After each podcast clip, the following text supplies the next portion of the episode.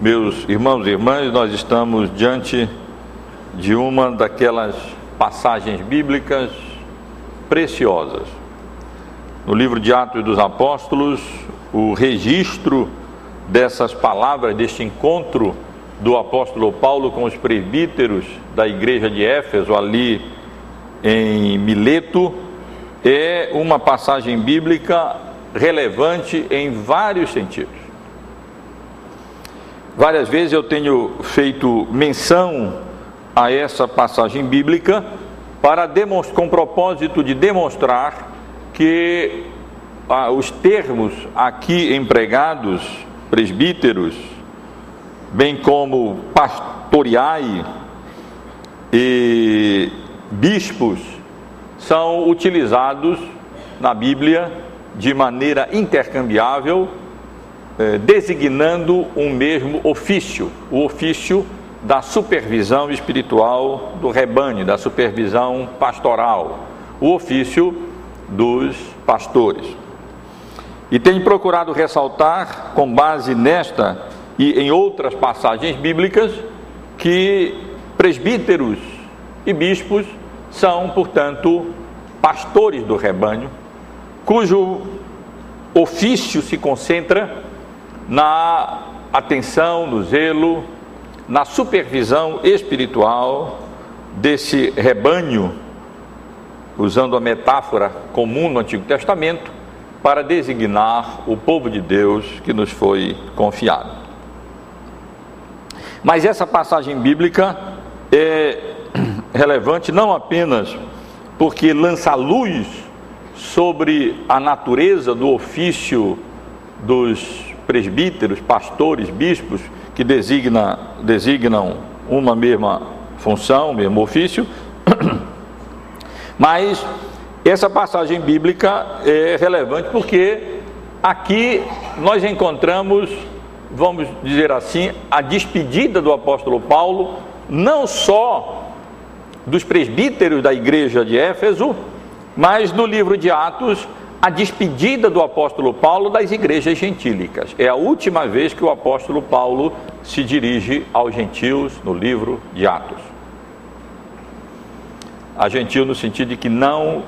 não, não pessoa de origem não é, judaica, igrejas naquele pano de fundo gentílico. Mas talvez o texto seja mais importante ainda, porque é a única mensagem registrada no livro de Atos, na qual o apóstolo Paulo se dirige especialmente à igreja do Senhor Jesus Cristo. É interessante que a grande maioria das mensagens que Lucas registrou no livro de Atos é, foram mensagens pregadas a, no contexto evangelístico, no contexto em que o apóstolo Paulo, nas suas várias viagens missionárias, ele ia então pregando o Evangelho, anunciando o Evangelho com vistas a, ao convencimento daqueles que não haviam alcan sido alcançados ainda pela graça de Deus em Cristo, eh, pudessem ser convencidos por, pela graça de Deus. Judeus pudessem reconhecer em Cristo, em Jesus, o Messias, e gentios pudessem eh, ser alcançados pelo Evangelho, pelas boas novas da salvação oferecidas, oferecida gratuitamente através da obra redentora de Cristo na cruz do Calvário. Mas aqui, meus irmãos, e isso torna essa passagem especial, nós temos o apóstolo Paulo, um registro de um discurso do apóstolo Paulo se dirigindo especificamente à igreja e mais ainda se dirigindo especificamente aos líderes da igreja, aos pastores da igreja de Éfeso, aos bispos da igreja de Éfeso, aos presbíteros da igreja de Éfeso. E eu quero chamar a atenção dos irmãos nesta noite para essa importante porção que nós encontramos no livro de Atos dos Apóstolos. Os irmãos conhecem bem o contexto, sabem que nós estamos no finalzinho da terceira viagem missionária. O apóstolo Paulo já havia realizado o seu ministério, de, que durou três anos ali, especialmente na cidade de Éfeso. Ele já havia visitado, revisitado as igrejas da Macedônia e da Acaia, as igrejas de Filipos, de Tessalônica, de Bereia e de Corinto. E agora, a caminho de Jerusalém para concluir a sua viagem missionária, sua terceira grande viagem missionária, o apóstolo Paulo sai de Troade, aonde o acompanhamos aqui no domingo passado, aonde ele pregou aquela longa mensagem e foi instrumento da graça de Deus para a ressurreição daquele jovem eutico que caiu do terceiro andar, veio a falecer e pelo poder de Cristo foi ressuscitado pela instrumentalidade do apóstolo Paulo. E nessa porção que, nós, que eu li com os irmãos, do verso 13 ao verso 38, nós temos na realidade uma, um breve resumo, um relato muito, muito sucinto dessa viagem do apóstolo Paulo de Troade até Mileto, passando pelas cidades de Ações, aonde eles se reuniram. Na verdade, Paulo saiu por terra de Troade, não sabemos exatamente porquê, talvez novamente por razões de segurança. E os, os discípulos haviam sido viajado por, de navio, de barco, e então eles haviam é, combinado se encontrar em Ações. E Ações, então, é que o apóstolo Paulo toma o navio e seguem pontilhando ali, parando, normalmente à noite para é, dormirem. Os historiadores dizem que ah, o vento naquela região à noite era, era muito calmo e difícil para navegar e que normalmente os navios paravam à noite ali no mar Egeu durante a noite porque praticamente não, não poderiam continuar a viagem e assim é, levantavam âncoras apenas na manhã do dia seguinte. E assim foi que, de fato, eles embarcando ali em Ações, é, pararam em várias cidades, como Mitilene, cidades ou ilhas, ou ali no continente, ali na, na, Ásia Menor, ou então nas ilhas que ficavam naquela região. Eles pararam em Mitilene, pararam em Quios, em Samos, passaram por Éfeso, não pararam em Éfeso e então aportaram na cidade de Mileto, que ficava localizada a cerca de 50 quilômetros, mais ou menos ao sul da cidade de Éfeso. O, a sessão que eu li, além desse sucinto relato da viagem da, desse grupo,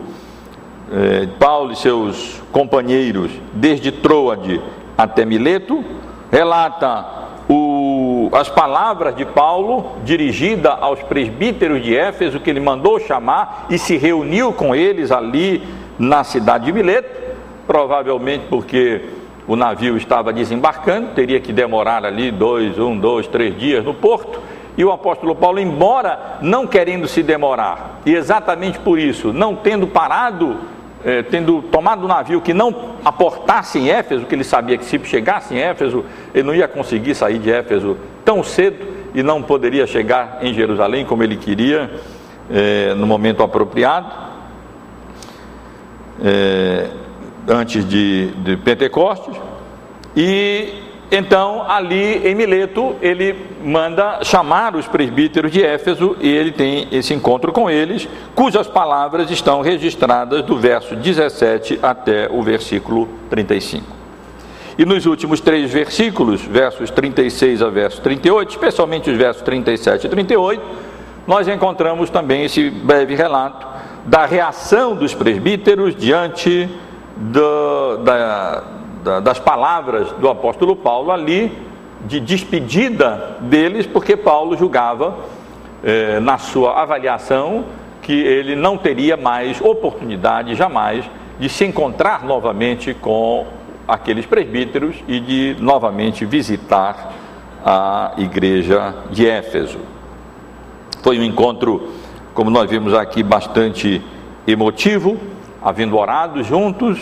eles é, choraram bastante, se abraçaram, conforme o costume oriental, é, beijavam o apóstolo Paulo, bastante entristecidos, especialmente pelas palavras que o apóstolo Paulo disse, que provavelmente, na avaliação dele, eles não teriam oportunidade de se reencontrarem é, nesta vida, do lado de cá, nesta vida. Mas, meus irmãos, eu posso, penso que posso deixar de lado esse breve relato da viagem. Lucas mesmo é bastante sucinto, ele não chama atenção para praticamente nada aqui. E quero me concentrar com os irmãos, especialmente eh, nessa despedida, nesse discurso de despedida do apóstolo Paulo aos presbíteros da igreja de Éfeso. São palavras preciosas, como eu já mencionei aos irmãos, e penso que nós podemos eh, considerar esse, esse discurso de despedida do apóstolo Paulo, olhando primeiro, fazendo como ele faz, chamando atenção, olhando para trás, nós podemos dizer assim. Nesse discurso, o apóstolo Paulo, em numa parte, ele olha para trás, relembrando o ministério dele na cidade de Éfeso,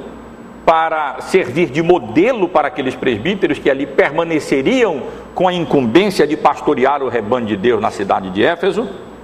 Ele, além de olhar para trás, ele olha para frente, para o seu futuro, para os seus planos e para as, os problemas que a igreja poderia enfrentar e assim exorta os, os presbíteros. E o apóstolo Paulo também olha para cima, para Deus, quando ele encomenda, ora e encomenda aquela igreja e particularmente aqueles presbíteros ao Senhor Deus Todo-Poderoso,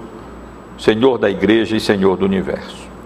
Portanto, irmãos, eu quero acompanhar com os irmãos esse discurso de despedida do apóstolo Paulo ali para os presbíteros da igreja de Éfeso, reunidos na cidade de Mileto, chamando atenção em primeiro lugar para essas reminiscências do apóstolo Paulo dos três anos que ele passou realizando ali o seu ministério na cidade de Éfeso. Como eu disse, o apóstolo Paulo mandou chamar os presbíteros ali da igreja de Éfeso, reuniu-se com eles em é, Mileto, e a primeira coisa que o apóstolo Paulo faz é relembrar os presbíteros de como foi a conduta dele, como ele procedeu enquanto ele esteve com eles realizando o seu ministério evangelístico, o seu ministério missionário. E esse texto é interessante, irmãos, porque aqui nós vemos o que que realmente importa. Para que que o apóstolo Paulo chama realmente atenção nesse discurso? Quando, após realizar um ministério de três anos, Paulo se reúne exatamente com o propósito de se despedir daqueles, daqueles presbíteros, entendendo ele que já não teria outra oportunidade de falar com eles. É claro que aqui nós podemos esperar que o apóstolo Paulo fala aquilo que ele julgava imprescindível falar. Que ele trata daqueles assuntos que ele julgava absolutamente necessário. E que ele relembra os presbíteros e admoesta os presbíteros de conformidade com aquilo que ele julgava absolutamente imprescindível. E é isso que nós, de fato, encontramos aqui. Quando o apóstolo Paulo olha para trás e quando ele lembra do seu ministério na cidade de Éfeso, ele enfatiza basicamente três coisas, três realidades acerca do seu ministério ali na cidade de Éfeso. Primeiro, que foi um ministério, nós podemos dizer, sofrido, não foi um ministério confortável, não foi um ministério fácil. Na verdade, ele descreve esse ministério no versículo 19, dizendo que esteve entre eles servindo ao Senhor com toda humildade, talvez aqui humilhação, com lágrimas e provações pelas ciladas dos judeus que sobrevieram sobre ele. E nós sabemos que não foi apenas as ciladas dos judeus, mas os irmãos devem lembrar como o apóstolo Paulo foi eh, alvo de um, de um tumulto, de um enorme alvoroço, de uma grande confusão dos adoradores da deusa Diana, quando eles perceberam que por causa da pregação do Evangelho, do ministério do apóstolo Paulo, o lucro deles estava sendo ameaçado, a atividade profissional deles de prepararem nichos de prata da deusa Diane, do altar dela, eh, estava ali correndo risco, e então os irmãos lembram o grande alvoroço que se levantou, e certamente o apóstolo Paulo durante aquele período, como em outros períodos, experimentou ali muita aprovação, e à medida que nós estamos é, acompanhando, na realidade já concluindo esse acompanhamento que estivemos fazendo das três grandes viagens missionárias do apóstolo Paulo, nós podemos é, aquilatar bem como de fato o ministério dele foi um ministério sofrido. Ele havia confiado a sua vida a Cristo, havia sido comissionado apóstolo dos gentios, realizava o seu ministério de maneira muito fiel, competente, diligente, mas ele é, praticamente aonde passava, experimentava provações, experimentava privações e experimentava especialmente perseguições. Os irmãos já viram como o apóstolo Paulo foi preso, como ele foi chicoteado, enfim, como passou, como foi apedrejado ao ponto de ter sido é, tido por morto. E assim o apóstolo Paulo descreve o ministério dele também ali na cidade de Éfeso. Reunido com os presbíteros, com os pastores de Éfeso, ele diz: Irmãos, vocês lembram do meu ministério entre vós. E vocês lembram que o meu ministério foi um ministério sofrido, com muita humilhação, com muita humildade, com lágrimas, com privações, com provações. Foi nessas circunstâncias adversas que o apóstolo Paulo realizou o seu ministério em Éfeso. Mas além de lembrar aqueles presbíteros de que seu ministério foi um ministério sofrido, na parte final do seu discurso, ele menciona que o seu ministério foi também um ministério abnegado. Nós lemos a partir do versículo 33, 30 e, e, 33. É, ele lembra aqueles presbíteros que de ninguém tinha cobiçado prata, nem ouro, nem vestes, pelo contrário, embora ele ensinasse nas suas cartas que o trabalhador é digno do seu salário e que aqueles que se afadigam na palavra e no ensino são dignos de dobrados honorários, por várias razões o próprio apóstolo Paulo hesitava em fazer uso desse direito, especialmente para com algumas igrejas. E ele eh, trabalhava com as suas próprias mãos, fazendo tenda para se manter para, naqueles, naquelas circunstâncias onde ele julgava apropriado, não ser pesado às igrejas. E ele menciona aqui como de fato ele se deu ao ministério, como ele não esteve buscando benefícios materiais, como o apóstolo Paulo nunca perguntou o que, que ele ia ganhar, o quanto ele ia ganhar, o porquê que ele, ele não estava interessado nisso. Essa não era a preocupação do apóstolo Paulo. Deus era gracioso para com ele e às vezes ele passava não apenas por necessidades e privações, mas ele experimentava também abundância, como ele diz, escrevendo as igrejas, a igreja de Filipos, especialmente aquela igreja que muito havia assistido o apóstolo Paulo, eh, vamos dizer, financiando as suas eh, parte das suas viagens missionárias, suprindo assim as suas necessidades. Um dos propósitos da carta à igreja de Filipos é exatamente expressar a gratidão do apóstolo Paulo pelas, pelo sustento financeiro, pelos, pelas ofertas que a igreja estava enviando eh, para o sustento da sua, das suas atividades evangelísticas, das suas atividades missionárias. Portanto, o apóstolo Paulo lembra aqueles irmãos que ele esteve ali anunciando o evangelho com sinceridade, não por amor ao lucro, não para, para ganhar dinheiro, e fez isso com humildade, com, no meio de tribulação, é, no meio de é, muitas lágrimas, o que ministério que exigiu dele muita abnegação para que ele pudesse realizá-lo ali de maneira agradável a Deus. Mas quando o apóstolo Paulo convida aqueles presbíteros a relembrarem o ministério deles ali na cidade de Éfeso, a ênfase do apóstolo Paulo é na centralidade da sua pregação, da pregação no seu ministério. Os irmãos podem prestar atenção que, assim como nós estivemos observando no decurso das suas viagens, várias viagens missionárias, sempre a pregação, sempre o ensino, sempre o anúncio da palavra de Deus como função, atividade prioritária e essencial do apóstolo Paulo, a mesma coisa acontece aqui. Quando o apóstolo Paulo convida os presbíteros a relembrarem o seu ministério, ele se coloca mais ou menos na posição de atalaia, usando aquela metáfora do Antigo Testamento, do sentinela, do vigia que ficava sobre a torre para tocar a, torne, a corneta e assim anunciar o perigo, e diz que ele estava limpo do sangue deles, porque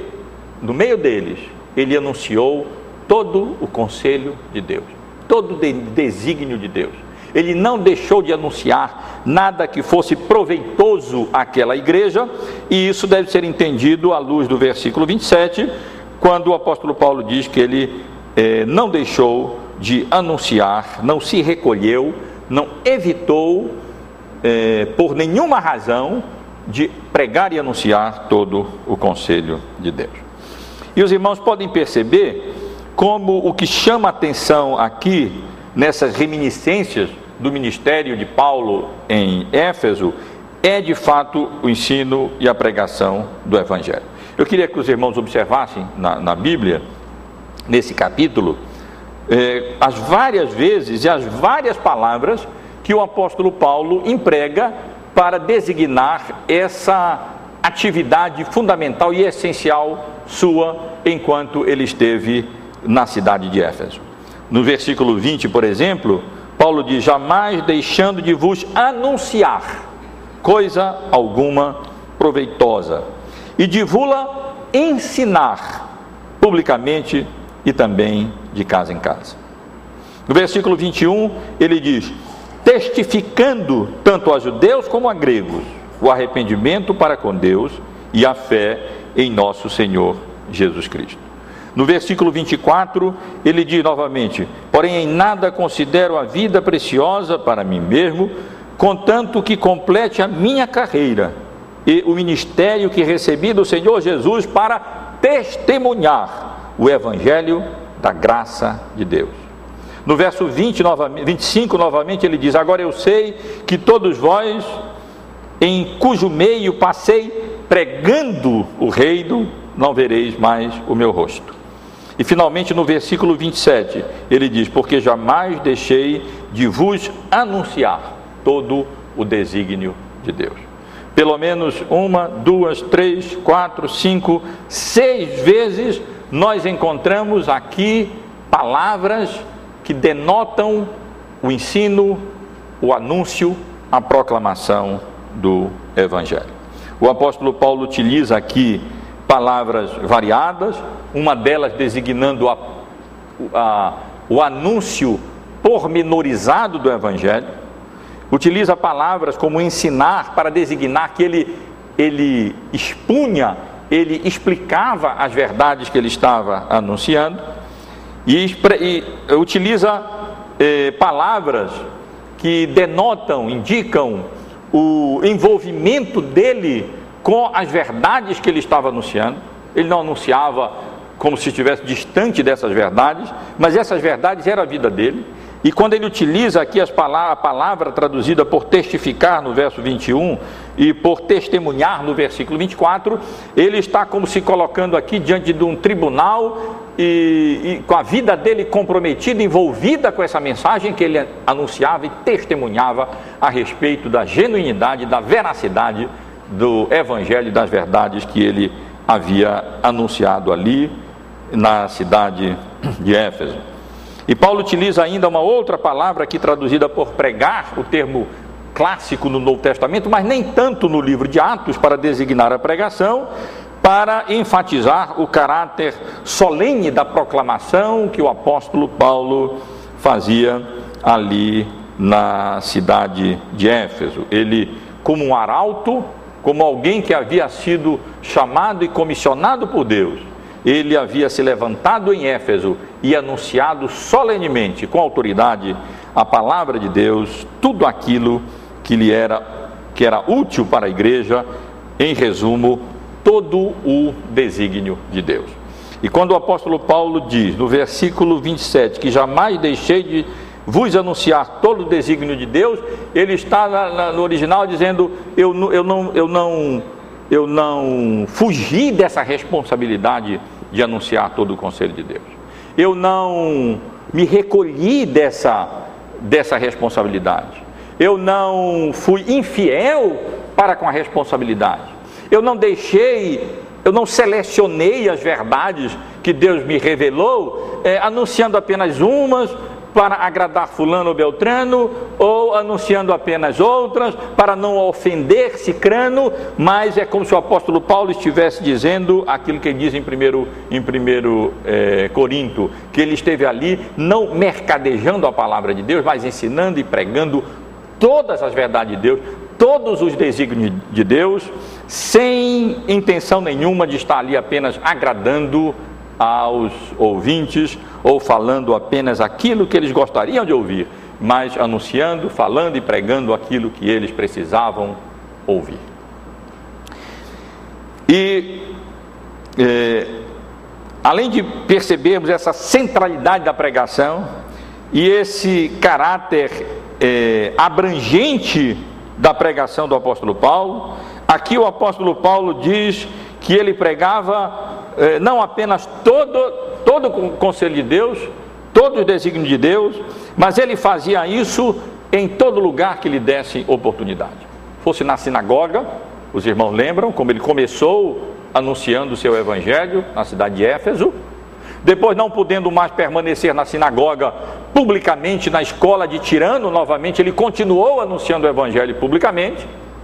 Mas ele fazia isso também de casa em casa, provavelmente designando aquelas reuniões menores dos, dos, dos crentes que começavam a se reunir em casas, de casas em casas, e o apóstolo Paulo ali eh, anunciava também o Evangelho, pregava o Evangelho, e quem sabe até em, em vários casos, é, especificamente para pessoas ou famílias nas casas, quando isso era necessário, lá estava o apóstolo Paulo pregando tudo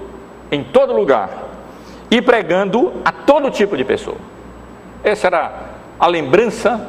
que o apóstolo Paulo traz à memória daqueles presbíteros da cidade de Éfeso. Os irmãos sabem que quando eu estive entre vocês, o que eu estive fazendo foi pregando todo o desígnio de Deus,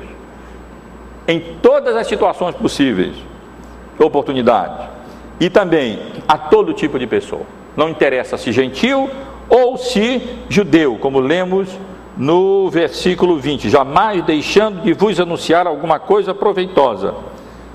e de vos anunciar publicamente também de casa em casa, no verso 21, testificando tanto a judeus como a gregos o arrependimento para com Deus e a fé em nosso Senhor Jesus Cristo. Então, irmãos, quando o apóstolo Paulo se reúne ali em Mileto com os, os presbíteros da igreja de Éfeso, a primeira coisa que ele faz é olhar para trás, relembrar o passado, trazer a memória dos presbíteros de Éfeso, a essência do ministério deles e como ele estava isento do sangue de todos, porque ele não deixou de anunciar, com muita tribulação, de, debaixo de lágrimas, sem motivação interesseira ou espúria todo o Evangelho de Deus sem comprometê-lo para agradar os ouvintes, fosse na sinagoga, fosse também publicamente na escola de tirano, fosse em casa de pessoas quando isso era possível, fosse a gentios, fosse a judeus, o que o apóstolo Paulo fazia essencialmente era anunciar, proclamar, ensinar, pregar o evangelho da graça de Deus em Cristo. Mas é, o apóstolo Paulo menciona não apenas que ele pregava eh, o, o, conteúdo geral da sua pregação, que era todo o desígnio de Deus, o, tudo aquilo que era proveitoso ele estava ali pregando e ensinando, mas o apóstolo Paulo mostra aqui aquilo que ele enfatizava na sua pregação. E ele detalha aquilo que eh, ele pregava, por exemplo, no versículo 21, quando ele diz que testificava tanto a judeus como a gregos o arrependimento para com Deus e a fé em nosso Senhor Jesus Cristo. Isso Paulo pregava.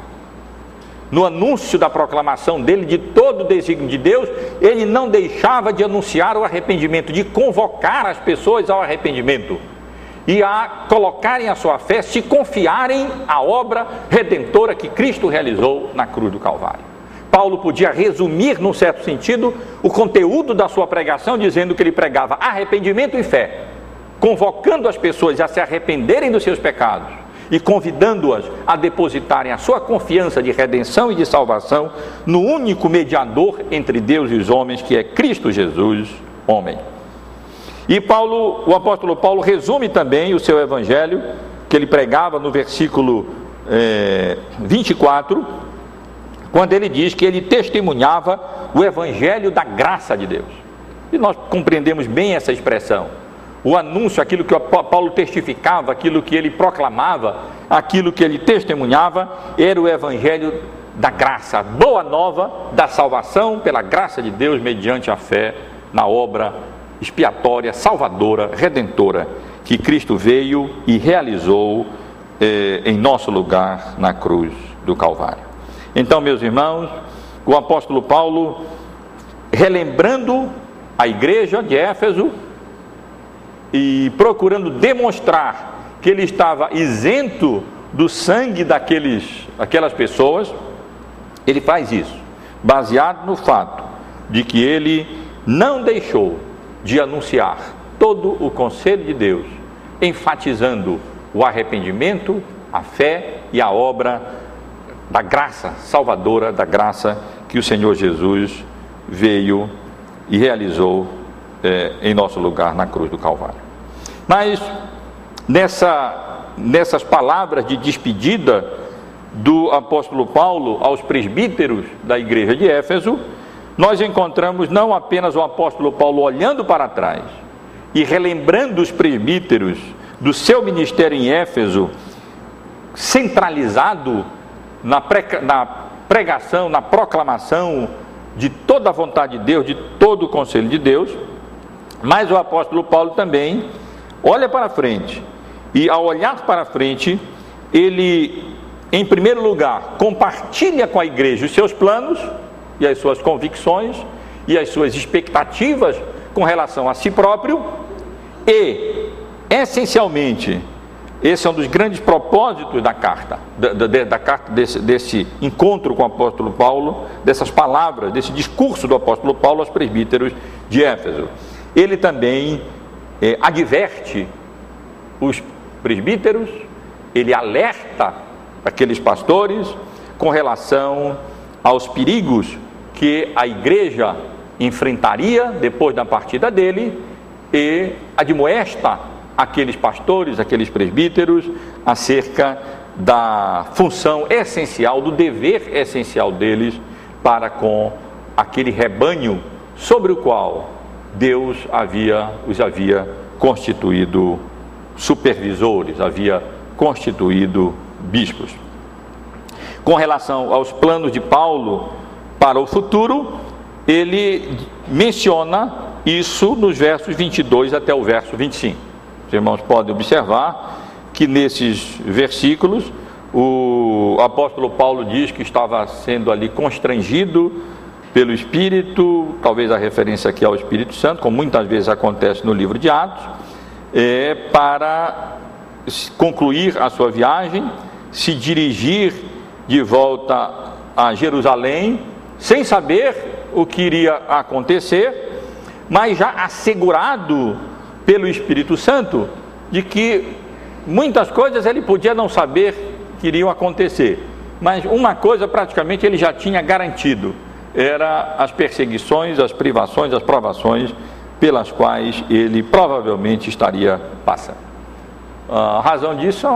é a experiência passada. Aonde ele ia, cadeias e tribulações. No futuro ele não tinha expectativa que fosse que seria diferente. E de fato não seria diferente. E a partir daí nós vamos ver o apóstolo Paulo a maior parte do tempo preso, quer em Jerusalém, quer depois em Roma, mas nós vamos encontrar o apóstolo Paulo preso, mas através dessas prisões,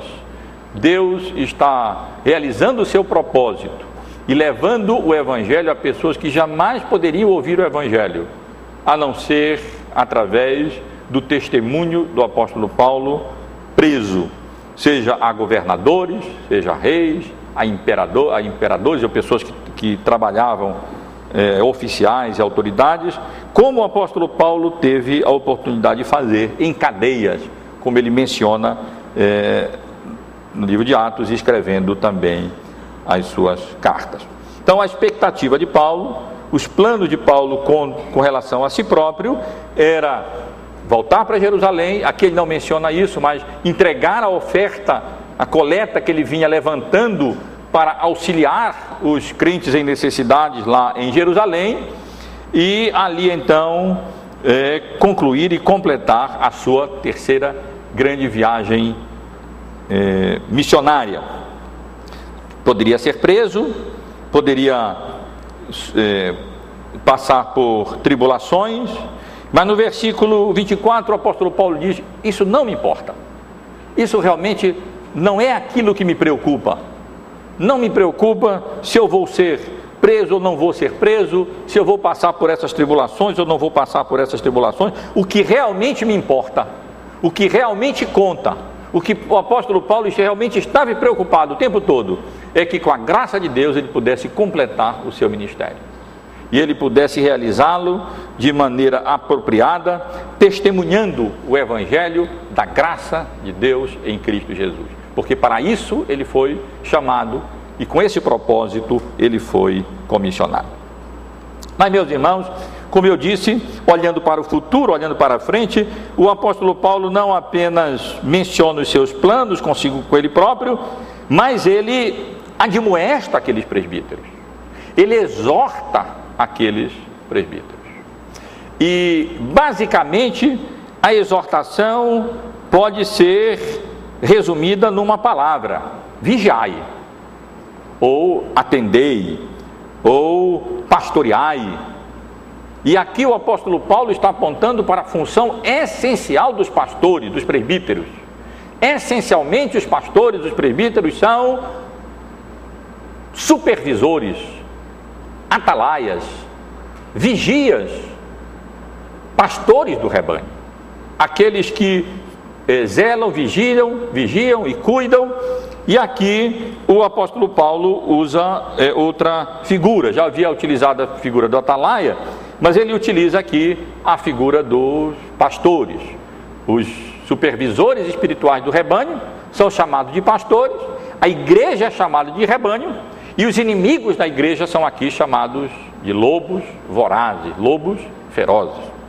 E evidentemente o contexto é aquele contexto rural de pastores de rebanho, especialmente de ovelhas, muito comum no Antigo Testamento e naquela época ainda ali na Palestina, no Novo Testamento. O perigo era grande para o rebanho. Os lobos eram os principais inimigos do rebanho. E se os pastores descuidassem da vigilância, os lobos vinham e atacavam o rebanho e devoravam as ovelhas. E aqui o apóstolo Paulo está se dirigindo aos presbíteros, aos pastores, dizendo: vocês são como que pastores do rebanho e, portanto, é, cabe a vocês basicamente duas coisas. Primeiro, atentar para si próprios, cuidar de vocês mesmos, como nós lemos no versículo 28. Atendei por vós e por todo o rebanho. A primeira, a primeira admoestação, a primeira exortação do apóstolo Paulo aos presbíteros é que eles tomassem conta deles próprios, que eles atentassem para a situação do coração e da alma deles próprios. Como escreveu a Tito, que eles fossem apegados à palavra fiel, porque era desse apego, desse compromisso com a palavra fiel, é que viria o poder para exortar, tanto para exortar pelo reto ensino, como para confrontar os lobos vorazes que viriam é, com o intuito de devorar o rebanho. E aqui, portanto, o apóstolo Paulo não se apressa em, em chamar atenção para a responsabilidade deles para com o rebanho, mas isso ele faz não sem antes lembrar da responsabilidade deles para com si próprios. E quando Paulo escreve a Timóteo, faz a mesma coisa, dizendo que o Timóteo cuide dele próprio, tenha cuidado do seu próprio coração, separe tempo para cuidar da sua própria alma, através da leitura da palavra, através da oração, através da, da meditação das, acerca das implicações, aplicando a palavra de Deus à nossa própria vida, sem o que nós não estaremos nem capacitados, nem autorizados a vigiar e a pastorear o rebanho de Deus. Mas feito isso, ou fazendo sempre isso, o apóstolo Paulo é, admoesta os presbíteros nesse sentido. Eles eram pastores do rebanho. Eles eram, voltando à figura anterior, atalaias, como o apóstolo Paulo tinha sido também. E competia a eles estarem alertas e atentos, especialmente por causa de uma realidade que o apóstolo Paulo sabia que viria, que aconteceria na igreja. E não precisava ser muito profeta para adivinhar e descobrir, saber dessa realidade. É que problemas viriam para a igreja. Os lobos vorazes viriam.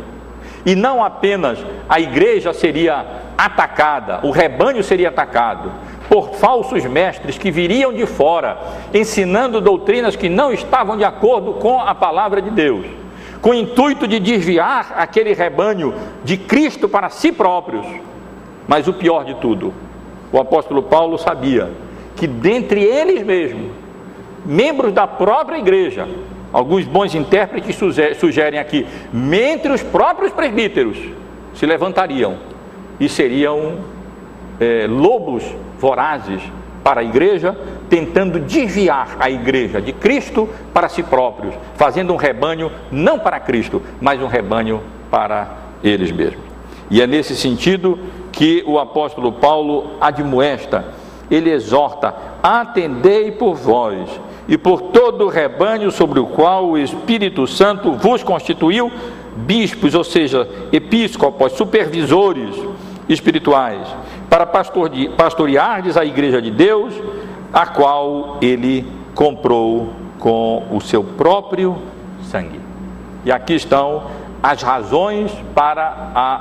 as admoestações do apóstolo Paulo aos presbíteros da igreja de Éfeso. Vigiem, estejam alertas, estejam atentos, porque os lobos surgirão de fora, um lobo ou outro poderá surgir de dentro mesmo. Portanto, vigiem o rebanho, e, no certo sentido, é provável que o texto diga isso: vigiem-se mutuamente, atentem mutuamente, se ajudem mutuamente, para que isso não venha a acontecer com vocês e com a igreja a qual, sobre a qual Deus vos constituiu bispos. E as razões que ele oferece para esse, essa supervisão espiritual atenta, cuidadosa e diligente do rebanho que Cristo nos confiou é dupla. Primeiro, o perigo, os lobos surgiriam, de fora e de dentro. E segundo, o, esse rebanho foi comprado com o sangue precioso, caro de Cristo derramado na cruz do Calvário. Não é um povo qualquer, não é uma comunidade qualquer, não é uma associação ou uma sociedade qualquer, mas o povo que Cristo nos confiou como pastores, para pastorearmos, para cuidarmos, para ensinarmos, para é, admoestarmos, advertirmos, advertirmos, disciplinarmos. É o povo, a igreja de Deus, que Cristo comprou com o seu próprio sangue derramado é, em lugar, no lugar deles, na cruz do Calvário. Finalmente, meus irmãos, depois de olhar para trás e lembrar os presbíteros do seu ministério, enfatizando a sua fidelidade no anúncio, na pregação, no ensino da palavra, e olhar para frente e compartilhar com a igreja os seus planos e as suas expectativas com relação a si próprio e advertir aos presbíteros com relação aos perigos que a igreja poderia enfrentar, alertando-os para que eles estivessem vigilantes para o bem da igreja e glória do Senhor. O apóstolo Paulo também olha para cima e ele reconhecendo que nós somos nós mesmos, por nós mesmos, incapazes e insuficientes para esse ministério. Ele confia à igreja e àqueles ministros, aqueles presbíteros, a palavra da graça de Deus, a graça do nosso Senhor. No versículo 32, nós lemos assim: Agora, pois, encomendo-os, ou eu confio, ou eu vos coloco eh, diante do Senhor, e a palavra da sua graça, ou seja, a graça de Deus que vem pela instrumentalidade da sua palavra, pregada, anunciada, testemunhada, ensinada, proclamada. A graça de Deus agindo, Deus governando, Cristo governando. Cristo é o único cabeça da igreja. Ele de fato é o sumo pastor. Ele é o protetor por excelência da sua igreja. E ele faz isso através da graça dele, pela graça dele, pela instrumentalidade da sua palavra lida, ensinada, anunciada, testificada e pregada. Agora, pois, encomendo-vos ao Senhor e à palavra da sua graça, que tem poder, que é poderosa, não apenas para nos edificar, mas para nos tornar herdeiros da graça de Deus em Cristo, co-herdeiros de uma herança que nos está preservada e guardada nos céus para todos quantos estão sendo santificados com base na obra de Cristo, pela operação do seu Espírito, através do anúncio e da pregação eh, da sua palavra. Meus irmãos, além de encomendar, olhando para cima, aqueles irmãos, a graça de Deus pela instrumentalidade da sua palavra, a sua palavra graciosa, o apóstolo Paulo, nós vemos no versículo 36, ele se ajoelha, podemos imaginar esta cena, não sabemos exatamente aonde ele se reuniu ali com os presbíteros, em Mileto, quem sabe na praia, ali perto do porto, em algum lugar, e ali o apóstolo Paulo se ajoelhou com eles e orou por eles. Podemos imaginar a oração do apóstolo Paulo, suplicando que Deus os guardasse, que ele os livrasse da queda, que ele abençoasse a sua igreja, que ele dirigisse o seu povo, que ele condescendesse em utilizar aqueles homens para o cuidado da igreja, para a preservação da sua igreja e para a sua promoção do seu reino, não apenas ali na capital da província romana de Éfeso, mas por todas aquelas cidades e por todas aquelas é, por toda aquela região. Como mencionei aos irmãos, a conclusão disso tudo foi a reação muito afetiva, muito emocionada mesmo, dos presbíteros, dos pastores, que quando Paulo mencionou que ele estava convencido de que eles não mais poderiam ver o seu rosto, eles choraram, demonstrando grande amor pelo apóstolo Paulo. Eles se abraçaram com ele, ele ali, e Lucas registra especialmente por essa palavra triste de que provavelmente eles jamais, não mais teriam a oportunidade de se encontrar aqui nesse mundo. Não sei se os irmãos já tiveram oportunidade de despedidas dessa natureza, de se despedirem de pessoas ou de lugares que vocês sabem que provavelmente nunca mais terão oportunidade de voltar na vida. Irmãos em Cristo com os quais conviveram, comungaram, anos e anos e depois saírem e se despedirem, na, praticamente convencidos de que tamanha é a dificuldade e grande é a, a, a improbabilidade de podermos nos encontrar novamente com queridos irmãos e irmãs. Eu já tive, eh, passei por momentos dessa, dessa natureza, tendo estudado fora durante vários anos, alguns anos e muito longe, lugar difícil de retornar, bem mais difícil até do que outros países assim mais próximos, países assim fora de mão mesmo, e, e, ali tendo convivido com irmãos que eram de outros países ainda mais longe, é, coreanos e de outros lugares, e depois de convivermos ali, tendo reunião reunião de oração diariamente, podermos chegar naquele dia de despedida em que tivemos que partir e dizer, meus irmãos, até logo, porque certamente nós só vamos nos ver na, na glória. E é muito improvável podermos nos encontrar novamente. E eu digo aos irmãos, é,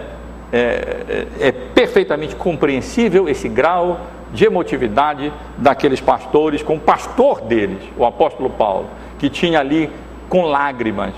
com muito sofrimento e abnegação, de maneira fiel mesmo, diligente, durante três anos, levado o evangelho àquele, àquela igreja àqueles irmãos. E eles certamente eram frutos do ministério do apóstolo Paulo. E, portanto, é perfeitamente compreensível essa emotividade deles ali naquele momento de despedida, diante da perspectiva de não mais poder rever o apóstolo Paulo, a não ser na glória. Meus irmãos, apenas quero ressaltar algumas lições que são bastante evidentes desse relato que Lucas nos fornece do encontro do apóstolo Paulo e despedida dele dos presbíteros da igreja de Éfeso. Eu creio que uma das lições principais do texto, mais uma vez, de respeito à centralidade da pregação. Chamei atenção para isso. Várias palavras são empregadas: anunciar, ensinar, testemunhar, testificar, é, mas, em essência, a função designada por essas palavras é a mesma era essa comunicação, esse ensino, essa proclamação pormenorizada que o apóstolo Paulo fazia nas igrejas por onde ele andava. Ele não ia de igreja em igreja, de perdão, de cidade em cidade, estabelecendo igrejas, fazendo outras coisas. Mas essencialmente o que Paulo fazia, não é possível deixar de nós percebermos isso. Nós não vemos o apóstolo Paulo aqui realizando encontros sociais, nem, nem nenhuma vez o encontramos com é, retiros e não sei de que, e festas, aquilo, aquilo outro. Nós não vemos nada disso. Nós não vemos o apóstolo Paulo aqui fazendo mais nada. O que nós vemos o apóstolo Paulo fazendo o tempo todo é anunciando o Evangelho, pregando o Evangelho, nos ensinando que, pelo menos, a centralidade da vida da igreja tem que ser ao redor do ensino, do anúncio, do testemunho, do, da proclamação, da pregação da palavra do Senhor. O texto também, como já ressaltei, é, tem muito a nos ensinar acerca do conteúdo da pregação. Todo o conselho de Deus. Nos compete não passar no crivo e selecionar, mas nos compete anunciar todo o conselho de Deus,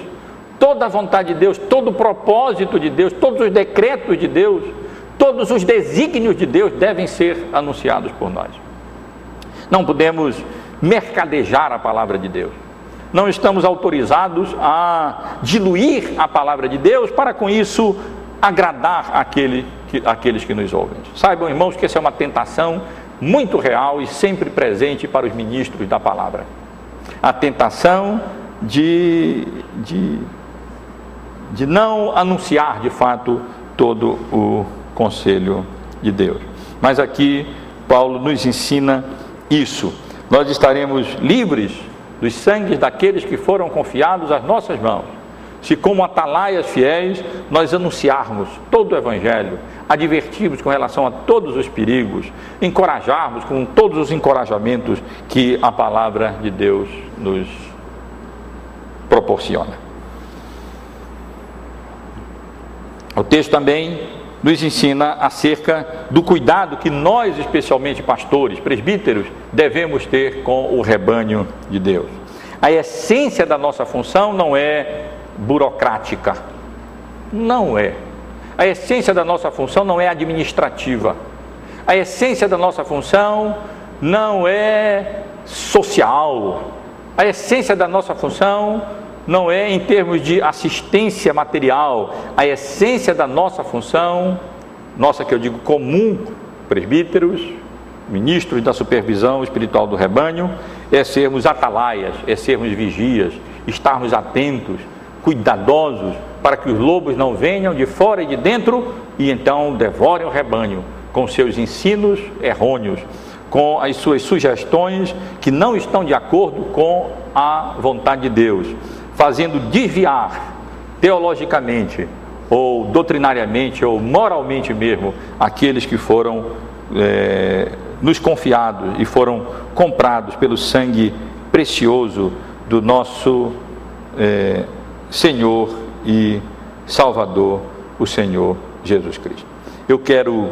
concluir, meus irmãos, essa mensagem apenas parafraseando o Salmo 127 versículo 1. O apóstolo Paulo não apenas esteve ali lembrando a igreja do seu ministério, da sua fidelidade ao ministério,